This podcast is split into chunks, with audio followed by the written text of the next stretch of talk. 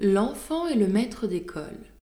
Dans ce récit, je prétends faire voir, d'un certain sot, la remontrance vaine.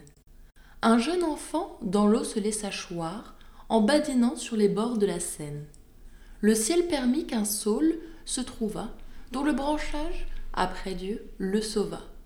S'étant pris, dis-je, aux branches de ce saule, par cet endroit passe un maître d'école. L'enfant le crie. Au secours. Je péris.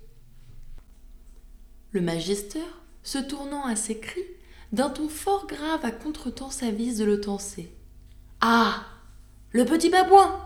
Voyez. dit-il. Où l'a mis sa sottise Et puis, prenez de tels fripons le soir. Que les parents sont malheureux qu'il faille toujours veiller à semblable canaille, qu'ils ont des mots, et que je plains leur sort.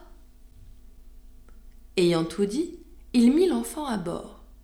Je blâme ici plus de gens qu'on ne pense. Tout babillard, tout censeur, tout pédant se peut connaître au discours que j'avance.